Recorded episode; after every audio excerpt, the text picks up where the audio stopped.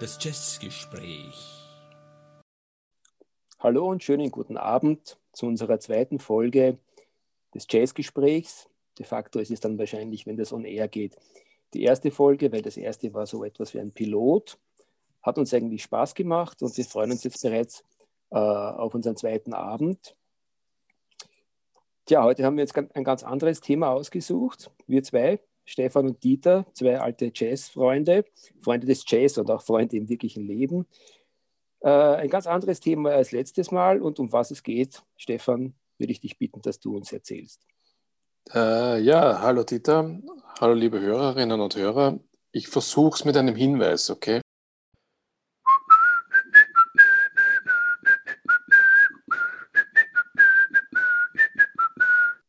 Das war die Anfangssequenz von Don Ellis berühmtesten Stück. Möglicherweise nicht in der originalen Tonart, aber die gleiche Melodie, nämlich Indian Lady. Ja, und damit ist das Geheimnis gelüftet. Es geht heute um Don Ellis. Wer ist Don Ellis? Ha, gute Frage, berechtigte Frage. Ähm, in der Jazzwelt ist Don Ellis absolut kein Unbekannter, aber selbst für Leute, die sich mit Jazz beschäftigen, haben wir jetzt mal gerade einen riesigen Sprung gemacht von unseren beiden Jazzgrößen Miles Davis und John Coltrane, die uns das letzte Mal beschäftigt haben, zu Don Ellis, der wirklich den Connoisseuren eher bekannt ist. Don Ellis ist wie die beiden anderen, ebenfalls ein amerikanischer Musiker. Auch er ist ein äh, Musiker des, der Blechblasinstrumente. Er spielt hauptsächlich Trompete oder spielte hauptsächlich Trompete. Und er hat eine Gemeinsamkeit mit John Coltrane, neben dem, dass er großartiger Musiker ist. Er ist auch sehr zeitig gestorben, in seinen 40ern. Er ist nämlich mit 44 Jahren äh, im Jahr 1978 bereits von dieser Welt gegangen. Ja, toll. Wir fangen eine Geschichte an mit dem Tod. Ähm, das ist vielleicht im, im, im, im trüben November eh nicht so unpassend. Ja. Ähm, aber ich glaube, damit wäre die, die, grundsätzliche, äh, aus, die grundsätzlichen Daten über seine Biografie schon gesagt. Ähm, ja, wer ist Don Ellis? du hast gesagt Trompeter, das ist richtig. er war ein sehr virtuoser Trompeter. Er hat, äh, wie ich nachgelesen habe und vorher nicht gewusst hatte, auch Schlagzeug. Er war auch Schlagzeuger. Ich denke, er hat auch Keyboards gespielt. Vor allem war er aber auch ein Komponist und er war Bandleader. Und wodurch ist, ist Don Ellis so richtig bekannt geworden in seiner aktiven Phase, die man ansetzen müsste, Anfang der 60er Jahre bis, bis zu seinem Tod Ende der 70er Jahre? also eigentlich fast über zwei Jahrzehnte. Er ist bekannt geworden, so richtig, äh, und dafür lieben ihn, glaube ich, die Jazzfans heute noch, äh, mit seinen Big Bands. Ja.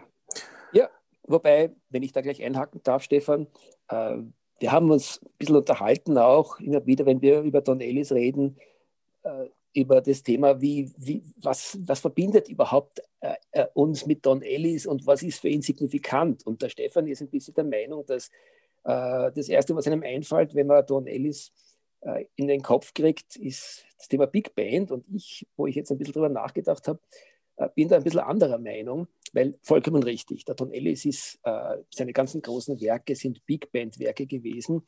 Aber wie dieser Mensch mit, seiner, mit seinen Musi Mitmusikern äh, Big Band interpretiert hat, ist sowas von eigenständig gewesen, äh, dass es mehr zu tun hat mit den anderen Dingen, die er mit kleineren Formationen gemacht hat, als mit dem, was beispielsweise der großartige Duke Ellington oder andere große Bandleader der amerikanischen Jazzgeschichte gemacht haben. Er hat zum Beispiel äh, in seinen äh, Big Band Ensembles zwei Schlagzeuge äh, dabei gehabt. Er hat drei Bässe, am Anfang waren es Kontrabässe, später hat er die dann ersetzt durch äh, einen E-Bass gehabt und die Art, wie er Rhythmen verwendet hat, das war was ganz Eigenständiges. Man könnte überhaupt sagen, Don Ellis war der, der Mr. Rhythmus oder der Mr.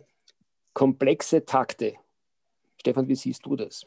Ähm, also grundsätzlich ähm, denke ich, müssen wir uns heute auch ein bisschen über Big Bands unterhalten. Das Thema ist ja jetzt schon irgendwo aufgeworfen worden. Ähm, und ich habe da einen Widerspruch äh, in unserer Diskussion erkannt, der wahrscheinlich gar keiner ist. Ja. Ähm, vielleicht fangen wir damit an, also mit meinem persönlichen Zugang zu Don Ellis. Ähm, der kommt durch dich. Das ist schön. Weil, ja, das ist schön. Ich hatte mal ähm, Geburtstag vor vielen, vielen Jahren. Äh, ich habe jedes Jahr Geburtstag, klarerweise. Ich hatte mal einen vor vielen Jahren Geburtstag, an dem ich auch einen, eine Platte von dir geschenkt bekommen habe. Äh, und auf die Platte werde ich dann später äh, näher eingehen. Und seitdem kenne ich und schätze ich und liebe ich Don Ellis und versuche alles, was ich von Don Ellis kriege, an Alben auf Flohmärkten oder an Plattenbörsen zu kaufen. Das ist gar nicht so einfach. Äh, bei Don Ellis ist letztlich, ähm, was die Veröffentlichungen betrifft, lange Zeit ein Vergessener gewesen. Äh, zu, den, zu den Takten oder, wie, die, oder die du, äh, wie, du, wie du das genannt hast. Also vielleicht fangen wir mal an mit, um kurz einmal seine Frühphase abzuhandeln, dass wir uns dann auf, auf, auf das konzentrieren können, worüber wir heute reden können. Äh, er stritt in Erscheinung so Ende der 50er oder Mitte der 50er Jahre, äh, spielt, das habe ich heute nachgelesen, das hat mich äh, sehr überrascht, äh, sein erstes Engagement in der Glenn Miller Band. Ja. Mhm. Äh, mhm. Der Glenn Miller war natürlich um die Zeit schon längst tot, aber die Glenn Miller Band, äh, die hat weiterhin weiter genudelt, äh, das, diese unsägliche Musik, also zumindest für meine Ohren. Äh, er war in anderen Bands, in einer, in einer Army-Band, er war in der Maynard Ferguson Band. Ja, Maynard Ferguson ist wahrscheinlich niemandem mehr ein Begriff heutzutage. Auch ich kenne den Maynard Ferguson kaum, also ich könnte es nicht sagen, was der an Alben ähm, rausgebracht hat und welche Musik er genau gemacht hat. Aber er ist dann irgendwann, er ist, er ist dann irgendwann Anfang der 60er Jahre in der, in der Avantgarde-Jazz-Szene New York aufgetaucht und da hat er eigentlich schon begonnen dann mit, mit Mingus, mit Dolphy mit äh, zu spielen. Er war sogar für zwei Jahre äh, Mitglied im George Russell Sextet oder Septet. George Russell auch ein Thema, was wir uns einmal vornehmen könnten. Sehr spannender Musiker. Ich wusste bisher nicht, dass äh, Don Ellis dort mitgespielt hat. Und er hat äh, unter seiner Leadership schon ein paar Alben aufgenommen in den in Anfang der 60er Jahre mit Musikern, die mir zumindest heute noch sehr bekannt sind, Jackie Bayer zum Beispiel oder Ron Carter. Und dann ist er eine Zeit lang verschwunden. Er hat Europa bereist, er hat Musiktheorie studiert und äh, hatte, soweit ich das jetzt verstanden habe in der Recherche, eigentlich 1964 eine entscheidende Begegnung gehabt. Und zwar mit einem indischen Musiker. Ich verspare mir jetzt den Namen, wir sprechen sicher falsch aus. Aber dieser indische Musiker hat ihn halt der indischen Musik nahegebracht und es gab sogar dann einen Artikel im Jazz Magazine von uh, Don Ellis, An Introduction to Indian Music for the Jazz Musician. Übrigens nur eine Seitenbemerkung, auch das hatte ich nicht gewusst. Don Ellis hat eine Vielzahl von Artikeln und, und auch einige Bücher veröffentlicht in seinen Lebzeiten. Ganz generell muss man sagen, Don Ellis ist ein, ein sehr, sehr intellektueller Musiker gewesen, der immer wieder auch hin und her geworfen war zwischen Musik machen und musiktheoretisch sich zu ergehen. Er hatte offensichtlich einige Engagements an diversesten Universitäten und hat immer wieder Stipendien gekriegt, die auch genutzt haben, sich weiterzubilden. Äh, was ich sehr faszinierend finde, ist, dass er auch äh, im, im Thema Third Stream, also der Fusion, um in den Jazzbegriffen zu bleiben, der Fusion von moderner europäischer Klassik und modernem Jazz, hat er eine, eine bedeutende Rolle gespielt. Er hatte eine Nähe zu Stan Kenton, einem der Klassiker der, des modernen äh, amerikanischen Jazz der 50er Jahre, die sich sehr stark mit symphonischer Musik beschäftigt hat. Also er war so ein richtiger Grenzgänger, der eigentlich versucht hat, ganz, ganz viele Sachen in seine Musik hineinzubringen und äh, was ganz, ganz Eigenständiges mit der Musik zu machen. Ich glaube, er hat für sich einfach auch erkannt, dass die Möglichkeit, mit, mit Rhythmen zu arbeiten und äh, äh, generell mit diesem, äh, mit diesem Element der, des sehr sinfonischen und trotzdem gleichzeitig rhythmischen Jazzes, dass das was sehr Eigenständiges ist, dass er für sich quasi adaptiert hat, um seinen ganz persönlichen Sound zu finden. Und der ist wirklich so eigenständig, dass man sagen muss, ähnlich wie das auch schon bei Miles Davis und John Coltrane von uns behauptet wurde, wenn man, egal aus welcher Schaffensperiode, äh, irgendein Thema oder ein Musikstück hört, dann kann man das ganz rasch zuordnen. Und eigentlich ist es bei, äh, beim, beim, bei unserem heutigen Star das Gleiche.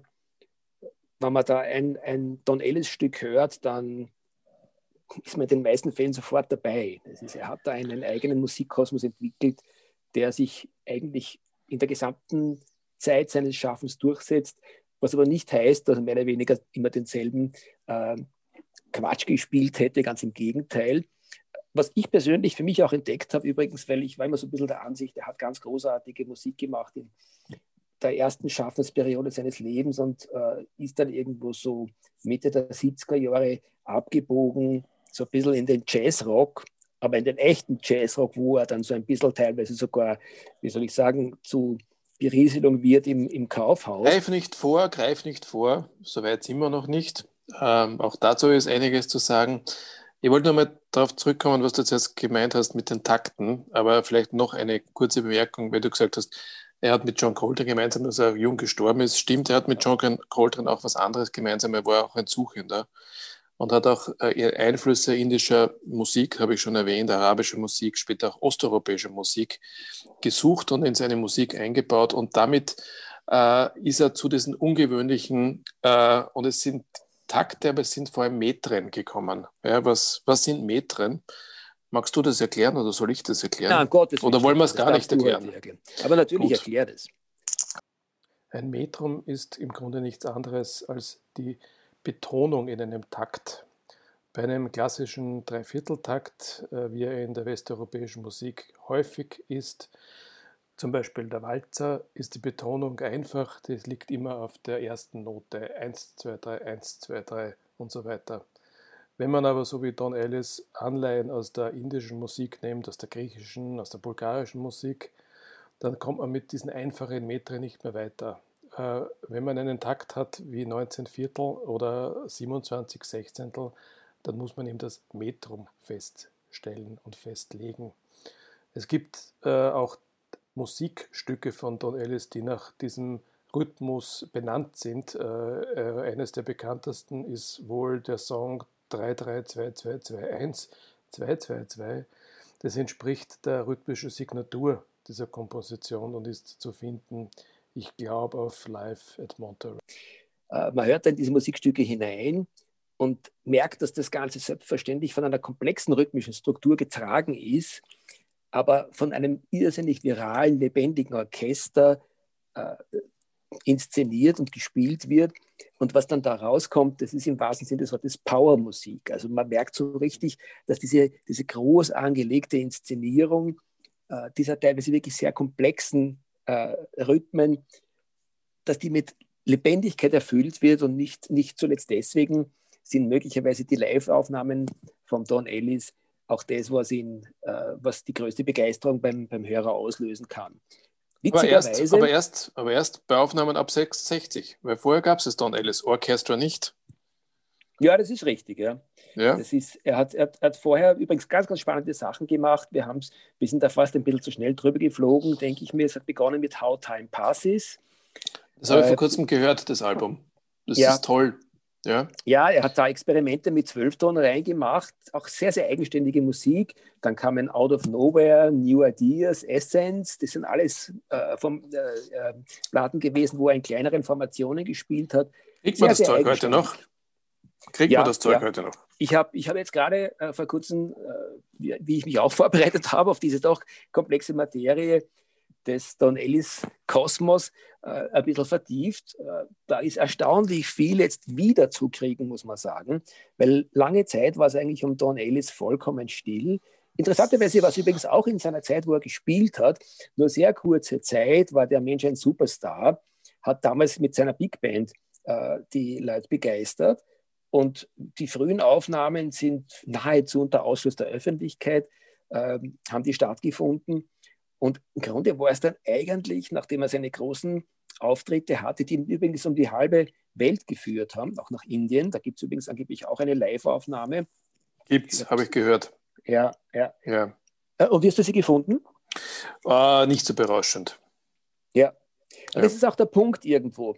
Don Ellis hat, hat dann sicher in, in seiner letzten Phase herumexperimentiert und wenn man sich für ihn interessiert und weiß, was er für einen Hintergrund hatte und was er auch für ein Suchender war in Sachen Musik, ist das eigentlich alles ausgesprochen spannend. Aber für den, der sagt, okay, ich möchte einfach Musik hören, es interessiert mich auch der Background der ganzen Geschichte nicht, es soll einfach nur Spaß machen und es soll aber halbwegs äh, äh, interessant sein und nicht nur Mainstream.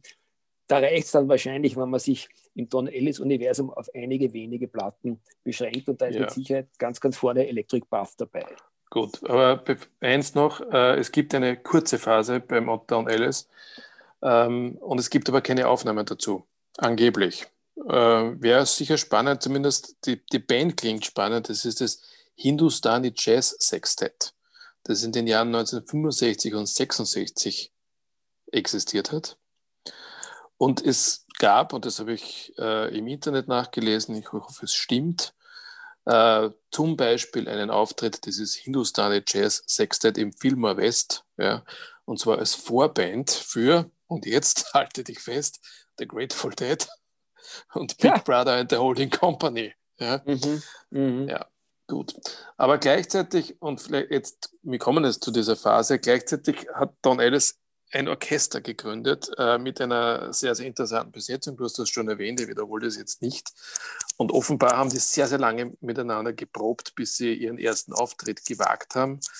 Und der dürfte tatsächlich beim Monterey Jazz Festival stattgefunden haben äh, im Jahr 1966. Ich habe da mal kurz reingehört, weil ich habe das Album zu Hause und da war es sehr, sehr interessant, die Ansage des, äh, also die, die, die Einleitung äh, des, des dort Sprechenden, der gesagt hat, ja, wir haben jetzt unseren Nachmittag für neue Talente, ja, und äh, den wir vor 20 Jahren begonnen haben mit dem Stan Kenton Orchestra und da haben wir wieder die Verbindung zum Stan Kenton und heute ist es das Don Ellis Orchester.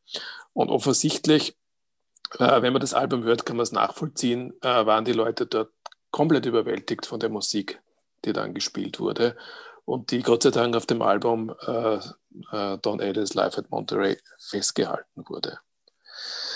Es gab in der Zeit äh, weitere Live-Aufnahmen, die ich glaube ein bisschen früher oder sogar ein bisschen später erschienen sind. Ähm, bei zwei Jazz-Festivals beziehungsweise einem Club und die sind zusammengefasst worden in dem Album Live in Three to Third Fourth Time oder auf Deutsch, da glaube ich, kann man es besser erkennen, live im drei, zwei Drittel, Viertel Takt.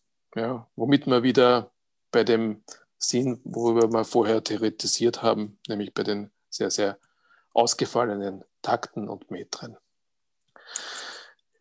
Ja, und äh, du hast es erwähnt, das erste Studioalbum, Studioalbum, das dann 1967, glaube ich, aufgenommen wurde, ist Electric Bass.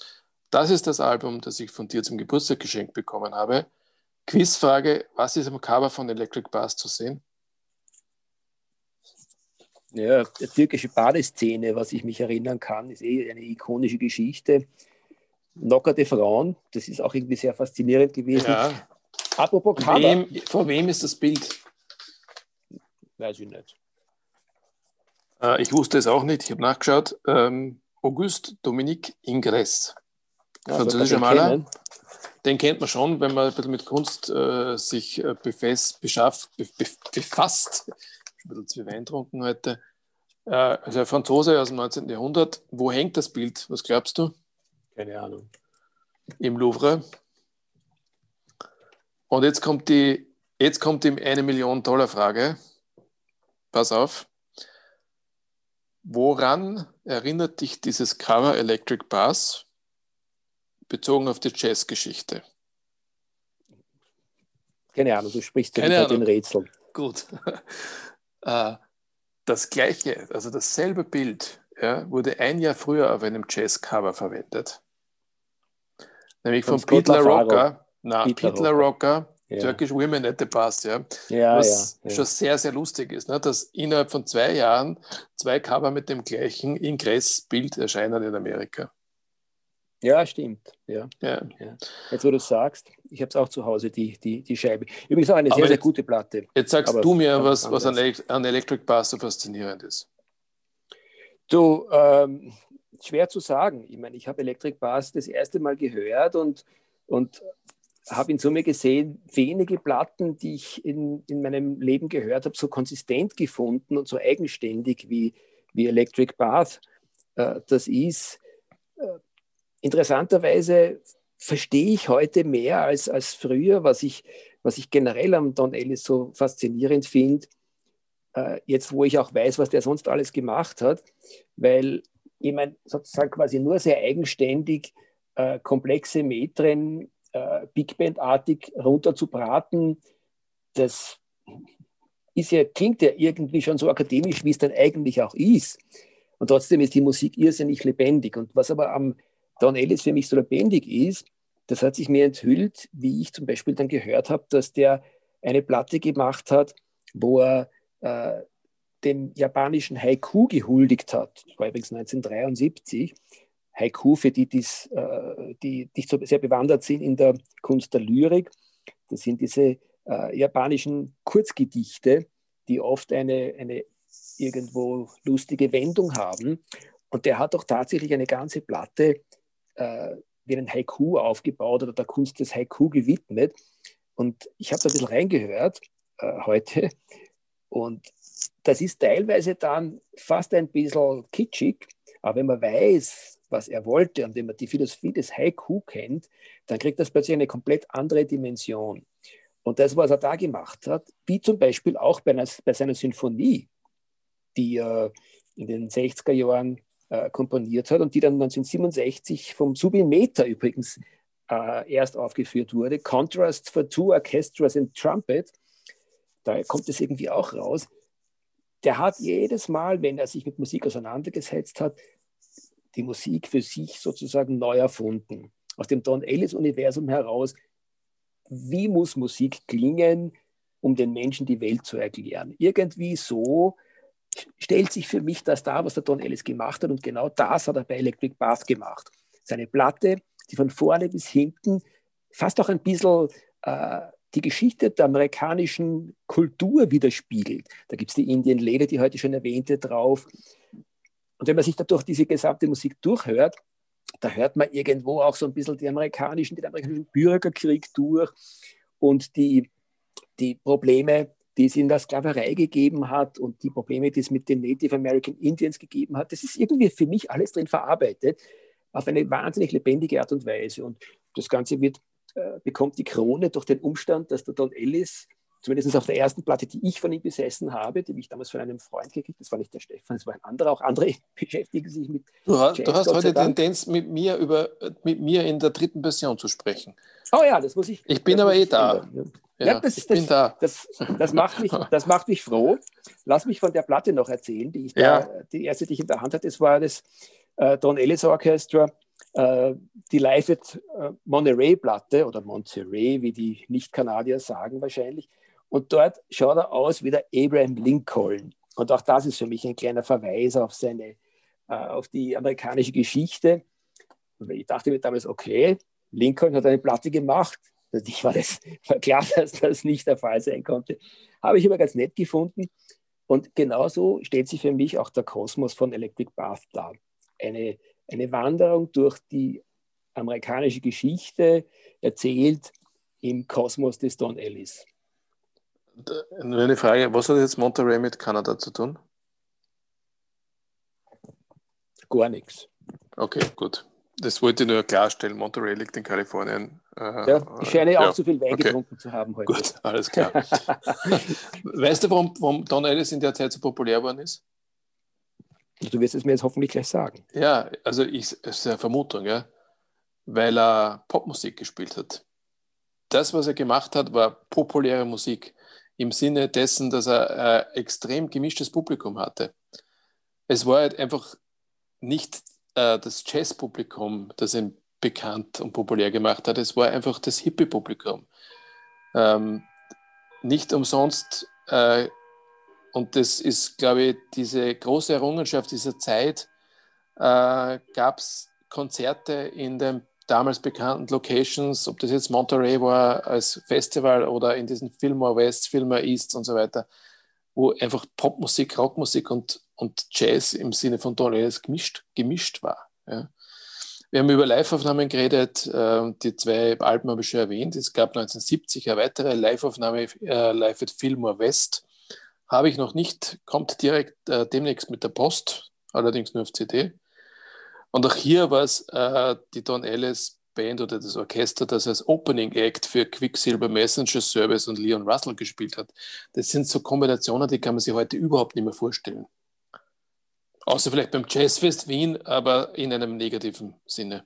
Ja, also ich habe die Platte, ich habe sie sogar als Vinyl zu Hause in einer schönen amerikanischen äh, Version, die wirklich aus den 70er Jahren noch sein muss. Ich hab, es ist bald Weihnachten.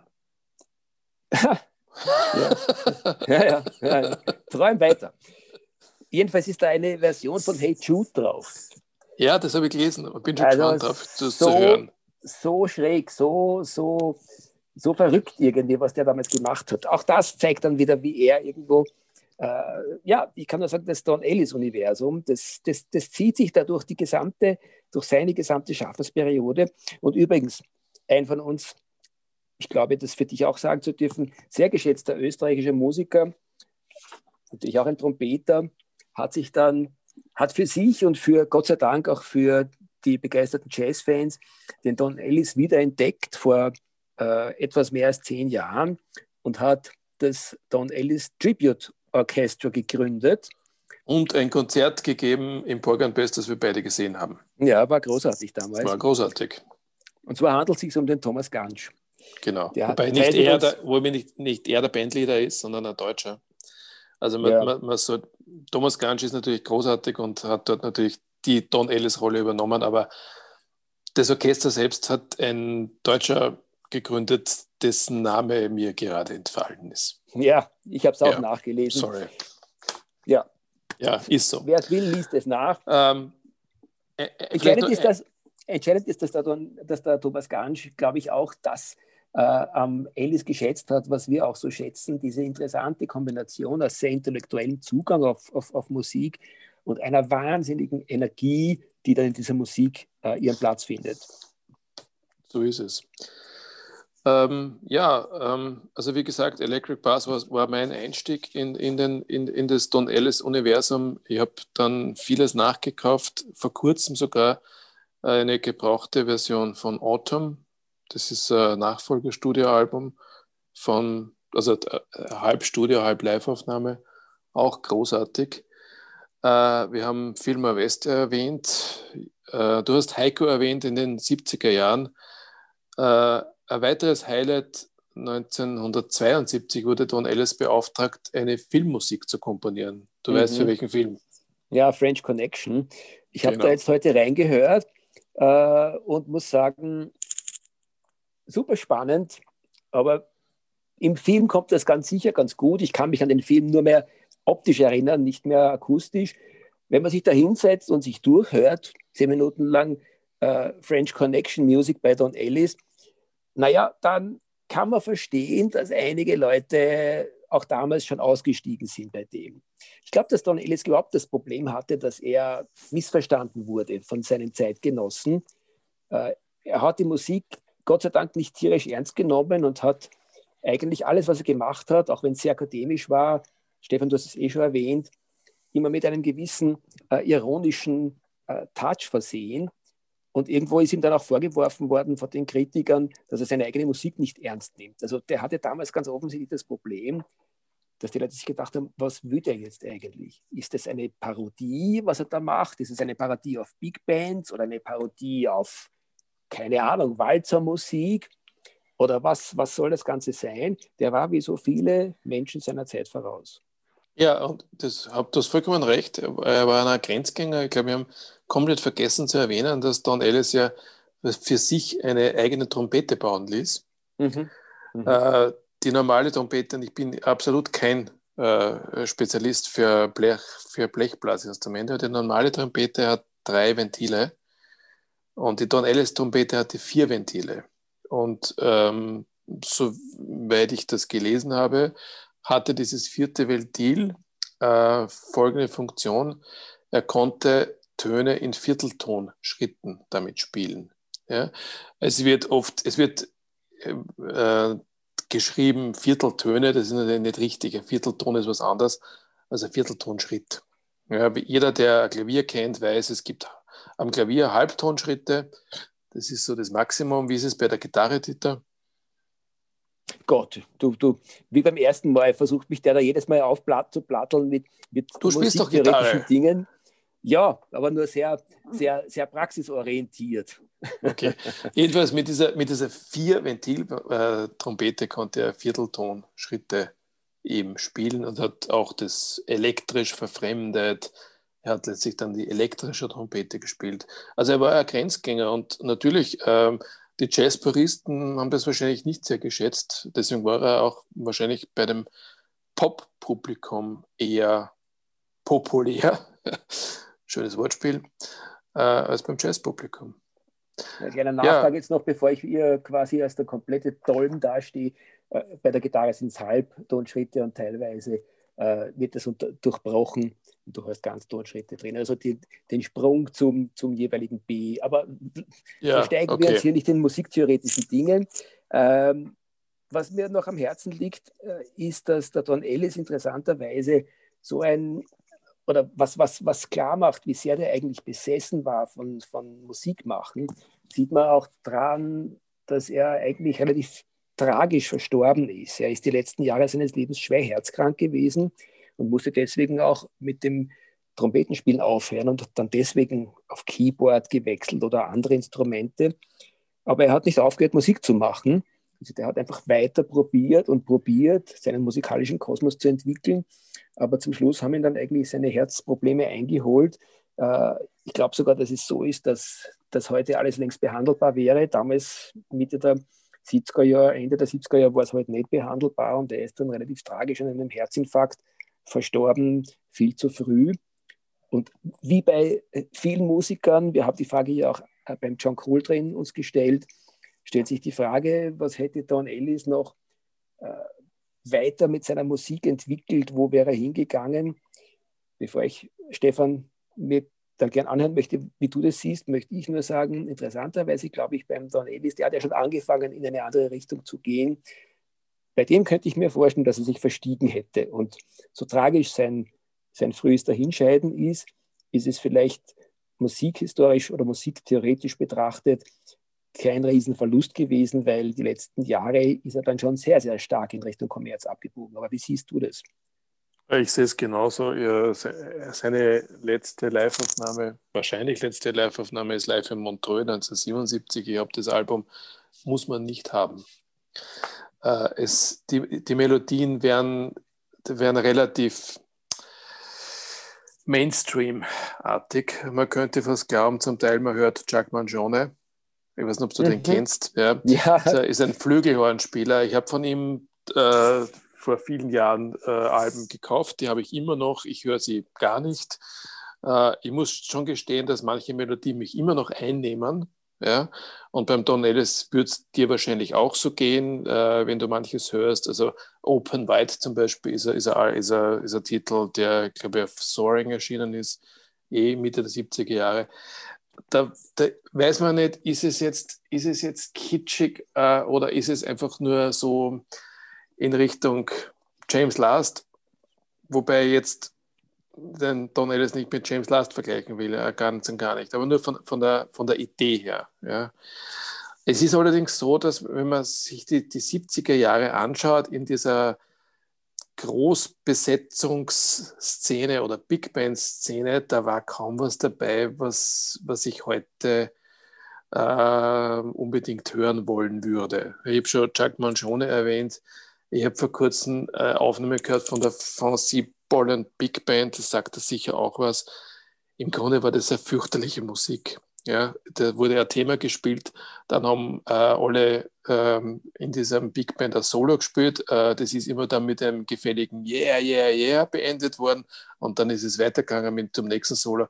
Unheimlich langweilig, ja, unheimlich mainstreamig, ähm, fürchterlich eigentlich. Also insofern, ich gebe da vollkommen recht, ich glaube nicht, dass da noch jetzt eine großartige Entwicklung gekommen wäre.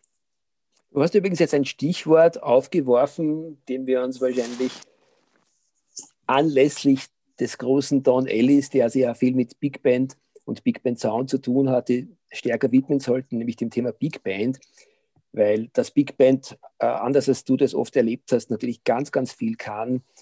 Das zeigt uns allein schon mal Duke Ellington. Also von Duke, Ellington fallen mir sofort einmal zumindest fünf Platten ein. Und zwar spreche ich da jetzt mal nur von seinen Big Band-Platten, äh, wo wirklich Bahnbrechendes passiert ist.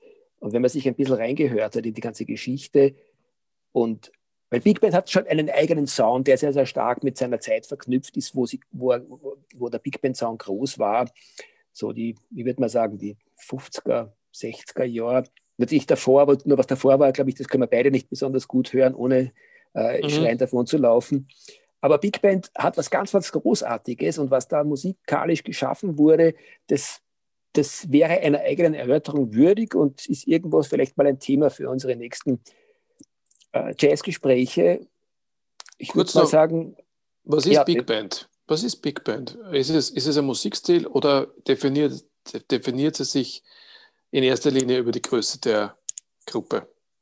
Naja, ich würde sagen Oder beides. beides.